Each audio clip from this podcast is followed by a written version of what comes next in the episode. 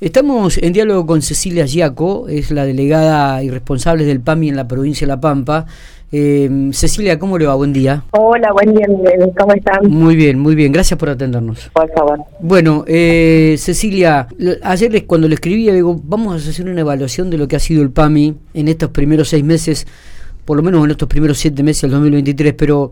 Eh, cuando hablábamos recién fuera de micrófono y hablábamos y hacíamos un poco de historia, este, hablábamos sobre la cantidad de cosas que han sucedido estos últimos cuatro años que estuvo en su gestión, ¿no? Sí, exactamente.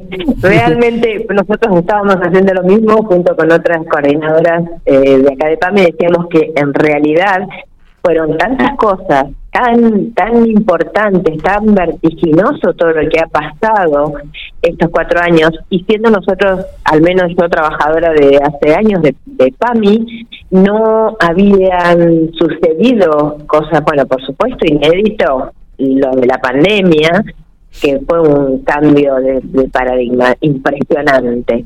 Después de eso, bueno, todo lo que hubo que rearmar, eh, toda la institución, desde lo prestacional, informático, tecnológico, y bueno, luego de todo ese armado y realmente lo trabajado como muy importante desde la gestión, que ha sido toda la, la informatización de datos y demás, bueno, como frutilla lo que ha pasado ahora, el ciberataque, es, es muy, muy grave. Seguro. ¿Y cómo está con el tema este del hackeo al PAMI?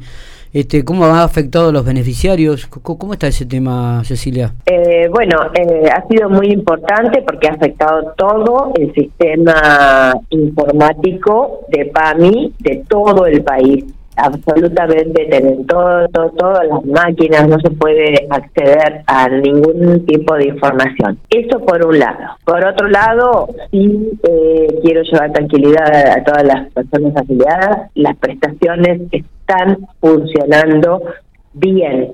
No digo normalmente porque no estamos en un momento de normalidad, porque todo lo que se había implementado desde la desde lo que sea online, de lo electrónico, de la transmisión y demás, eso no se está haciendo en este momento, pero está asegurada la atención de todas nuestras afiliadas y afiliados en toda la provincia al menos lo tenemos chequeado y lo tenemos eh, permanente en permanente observación. eh, se cambió de un día para otro y de un momento para otro desde la receta electrónica que, que el afiliado y las, las personas afiliadas estaban acostumbradas a usar hasta el momento, bueno, se pasó, se volvió a la receta papel, eh, y bueno, a todo, la orden médica, la indicación de, de, cualquier tipo de prácticas laboratorio, lo que vaya necesitando, todo, todo se volvió al papel en lo que la prestación al afiliado. Eh, Jeco, ¿hay algún número para poder hacer reclamos en caso de no quieran atender. Llegó en estos últimos días, por lo menos aquí a la redacción, eh, varios reclamos de algunos consultorios privados que, que, no querían atender por esta problemática. Eh, sí, está. El 138, que es nuestra línea nacional de PAMI Escucha, que indudablemente en este momento está bastante colapsada, bastante completa.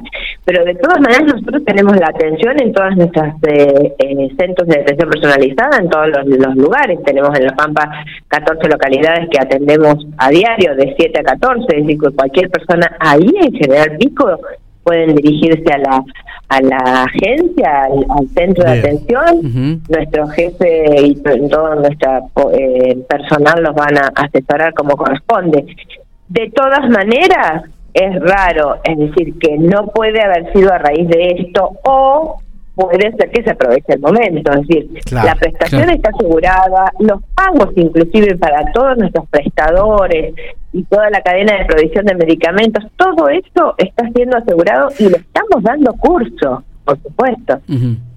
Eh, estaba viendo que han, se están incorporando nuevos medicamentos al, al del PAMI, este, Cecilia. Sí, se habían incorporado algunos, bueno, ahora no, tenemos acceso a, los datos, pero sí, eso cuando cuando las patologías lo requieren, lo ameritan, eso siempre hay una comisión evaluadora que va incorporando nuevas mm, drogas.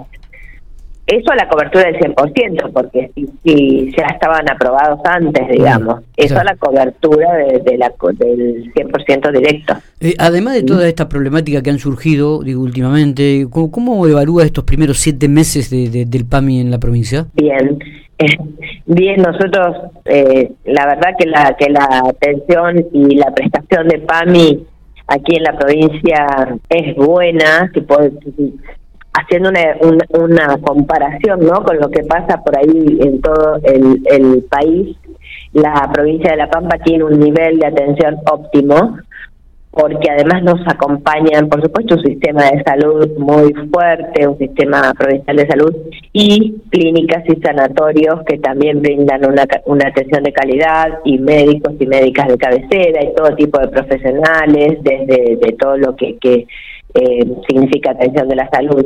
Nosotros tenemos una red prestacional muy amplia y, funciona, funciona muy bien. Y bueno, por supuesto que además, con todos los programas que ha ido incorporando PAMI, eh, hizo un año de la libertad de elegir, que fue un cambio de, de, modalidad muy importante. Antes los afiliados, las afiliadas tenían prestación en todo lo que sea ambulatorio de segundo nivel, se llama así especialistas médicos, que fue, más allá del médico de cabecera, antes era capitado hace, desde hace un año ingresamos a la libertad de elegir, donde todas las personas afiliadas de PAMI pueden elegir dentro, obviamente, de la cartilla de todos los prestadores que atienden por PAMI, qué especialista puede atenderlo.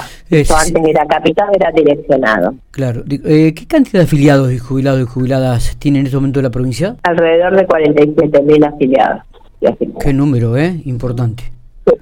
Y la mayor cantidad se reparte entre Santa Rosa y Pico. Claro. Alrededor de 10 en Pico y unos 16 en Santa Rosa. Eh, Cecilia, con respecto a este tema del hackeo, ¿manejan alguna información de cuándo comenzará a normalizarse la situación ustedes? No. No. no, no, no tenemos información de cuándo se puede normalizar. Sí estamos trabajando para que no cortar la prestación en el, sentido de que toda la cadena de provisión y de prestadores esté asegurada.